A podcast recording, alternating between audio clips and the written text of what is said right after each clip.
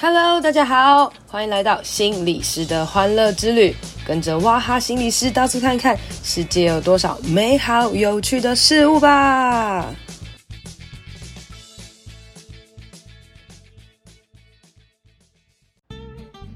Hello，大家好，欢迎来到心理师的欢乐之旅第六集。今天呢，我要来跟大家谈谈在我工作上面遇到的出错事件。首先呢，我的工作呢是一个很特别的一件事，就是虽然我是台北人，但是我会在全台湾很多不同的城市工作。然后，那所以我觉得我的工作，呃，某一个很难很难的地方是在于我真的要跑遍全台湾，所以我要提前的订好很多的车票啊、住宿啊，然后规划很多行程等等的。那所以很多人都会觉得，哇，你怎么那么强？难道你不会搞错吗？哦，一个礼拜最多去到。一个礼拜七天嘛，哈，我最多可以去到九个城市，哎，这么复杂，复杂到我都觉得我好像可以开旅行社了哦。所以我到底有没有出错呢？嗯，出错过，呃，但是我仔细回想起来，应该是只有出错过三次，只有出过出错过三次哦。那有一次呢，我挽救回来了，然后有一次是，有一次是我觉得被别人阴了，然后还有一次是，呃。很很危急的状态下处理了。那我今天要简单的跟大家分享一下这三次我发生了什么样出错的可怕经历。好，第一个呢，普通的事件呢，是我在我的 FB 上面看到那个动态回顾我才想起来的。就是呢，我某一天忘记了我晚上在高雄有工作，然后可是那一天我在台北下午其实也是有工作的。然后我临时后来发现之后，我就赶快解决。那解决的问题就是，我把下午的课有点往前提前，对，就是中间少休息时间，然后提前一点开始了，等于我还是有很宽裕的时间可以急速狂奔到高雄上课了。所以这个算是小小错误，就是我有发现，因为我其实常常会随时去呃查看我的行事历有没有发生哪一些事情啊，double check 不断的 check 这样，所以这这是一个超简单的错误。那第二个错误呢，是我被阴的的错误。那我被阴的这个错误呢，我觉得，呃，这个我一半有错，对方一半有错。那这发生事情是这样子哦，就是呃，之前有一个单位，它就是某某高中，好，我们就称它为叉叉高中好了。那叉叉高中呢，从头到尾呢，都跟我讲叉叉高中怎样怎样怎样。但因为我在台北的家附近呢，也有这一所叉叉高中。好，那对方呢也只有跟我讲他是叉叉高中，可是他居然是台中的叉叉高中，就是名字一样，你知道吗？哦，但是在信件里面真的完全看不出来，他其实是台中的，而不是不是台北的这样子哦。那加上还有一点就是，通常如果是外县市的话，都会主动的跟我们讲，哎，你的你的交通啊要怎么样怎么样等等的。那对方这个信件里面完全没有提到任何交通，所以我百分之百的觉得就是台北的叉叉高中这样哦。就当天早上呢，我我九点到了那个叉叉高中之后，打电话给那个老师，请他来接我，才发现，哎，不是这个叉叉高中哦，我那天的课应该是九点到十二点这样子。然后老师就说：“天哪，天哪，你一定要赶快赶来这样子。”那我查了一下，那个叉叉高中呢，从高铁站过去之后呢，还要再转很远的车这样子哦，怎么可能？我想说，还是嗯、看老师可以有怎么样解决方法哦。那老师就说：“没有关系，你还是来，你一定要来。”那。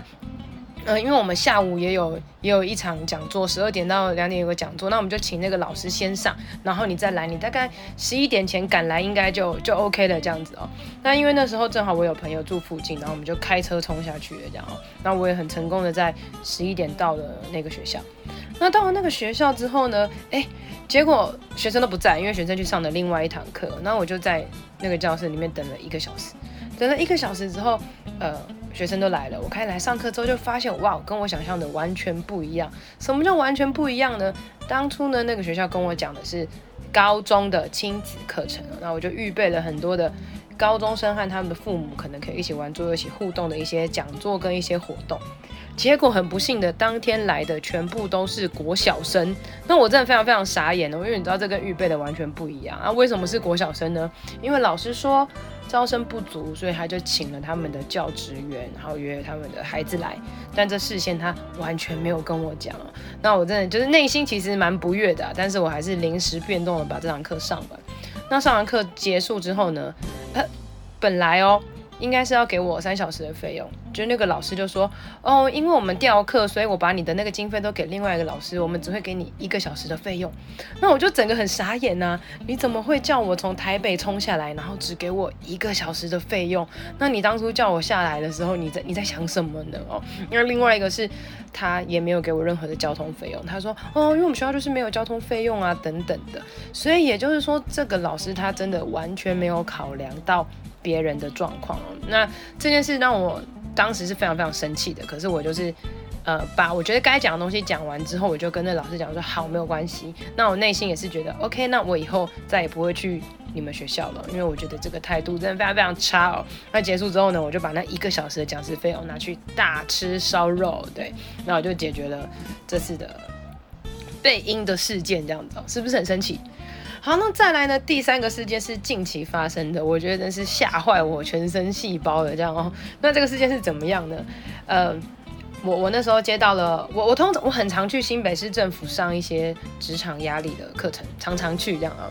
那后来呢，我不小心，哎，不是，就是意外的接到了台北市政府的某一个处室的压力管理的课程啊。不知道那时候我脑子在想什么哈，我就一直觉得好像是新北市。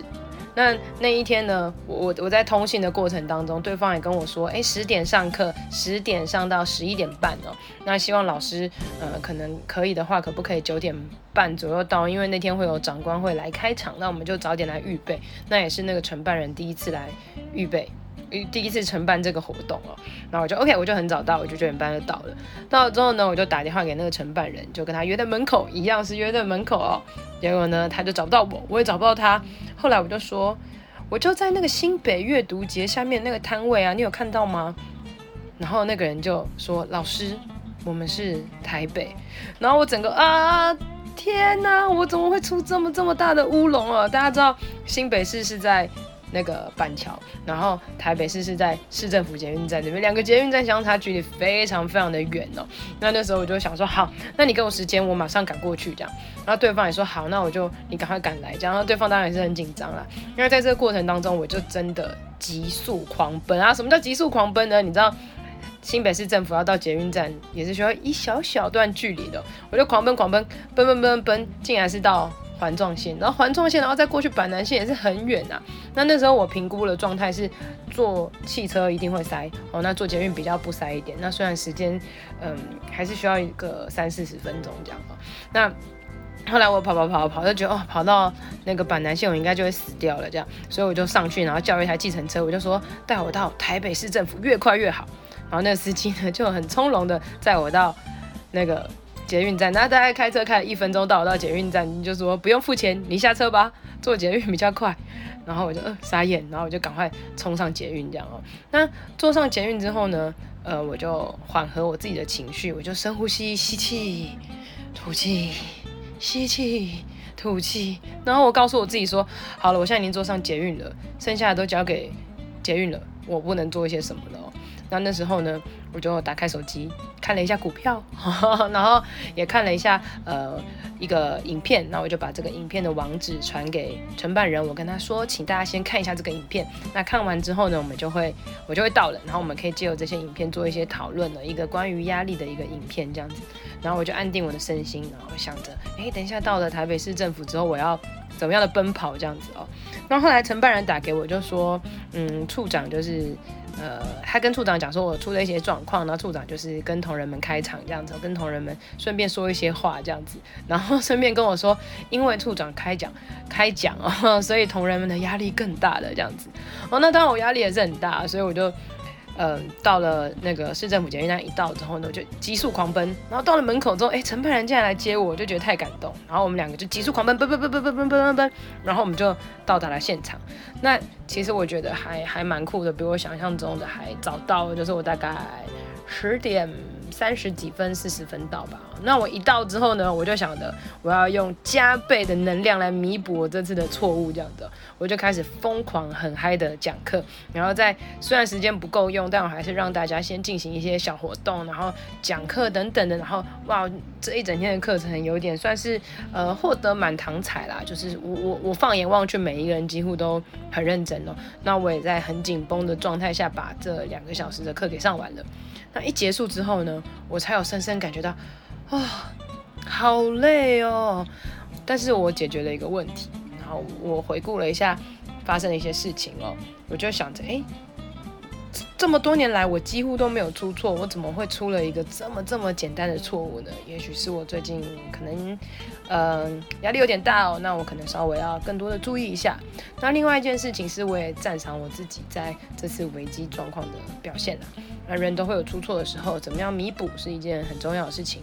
虽然我很对不起这个承办人啦，让他非常非常紧张哦，但我相信，呃，他第一次办活动就遇到这么雷的老师，也是呃很不得已啦。但我相信，呃，之后我再跟他好好的沟通下哦，我们这次活动还是很很圆满的完成了。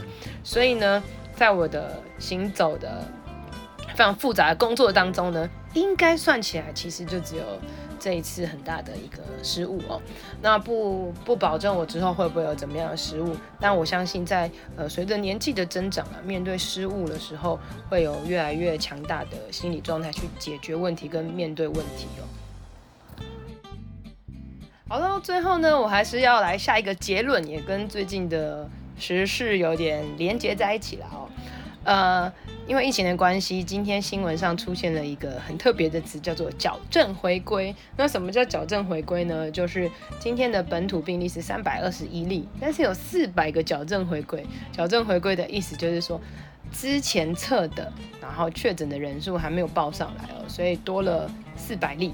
但这四百例呢，是算在以前的例子里面哦，那所以严格算起来，就是他的意思是说，诶，今天本土只增加了三百二十一例，但是另外那四百例是之前增加的啦哦，也就是说，之前呢可能原本是五月十七可能是三百三十三例啊，但是其实矫正之后就变成四百零六例，也就是说在之前前几天增加了四百例。那另外一种看法就是说。加起来其实七百二十一例，也就是说我们的总确诊人数增加七百二十一例了。那其实很多人都一直骂，一直骂，一直骂，觉得说矫正回归到底是怎么样啊？你就是骗民众啊！明明就增加七百多个人，讲什么三百二十一个人等等的。我当下看到第一眼也是这样，就想说哇，七百多例，好多啊，这样子哦。那你干嘛不直接讲七百多就好，要讲三百二十一例呢？哦，那呃，我相信专业的人士都有他的考量。因为这些确诊的人数其实不是要制造我们的恐慌，而是要告诉我们在诶，在不同天的确诊，它往回推它，呃，可能那是什么时候染疫的啊，等等的，诶，是不是在母亲节那一段时间呢？或是是在上个礼拜呢？或是是在最近等等的数字都有它的意义啦。那我们去说。国家骗我们也没有太大的，没有没有什么好说的啊，因为如果他要骗我们，就直接讲三百二十一例就好了，不用再去讲什么四百矫正回归等等的哦。那也就是说，当我们在做这些事情，我们在做任何事情的时候，一定都会有出错的时候。呃，以政府这件事情来讲，也不算是出错，因为你要你要面临这么这么大的案件跟案量的时候，他一定会有时间的问题啊、塞车的问题等等哦。每一个工作人员都会非常非常的辛苦。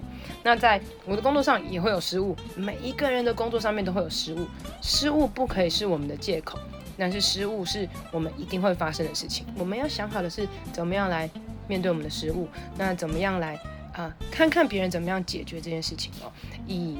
鼓励，那或者是给予同理的方式来取代批判跟评论，我相信会是一件更好的事情。所以今天呢，如果你回想起来你过去曾经发生一些失误，那你可以告诉自己说：“哎呀，大家都是有失误过的啊，未来再加油就好喽。”今天我们的节目就到这里喽。如果你喜欢的话，欢迎帮我分享给其他的人，并且给我五星评价。当然也别忘了去我的 FB 和 IG 心理师的欢乐之语留言和我分享哦。那我们就下次见，拜拜。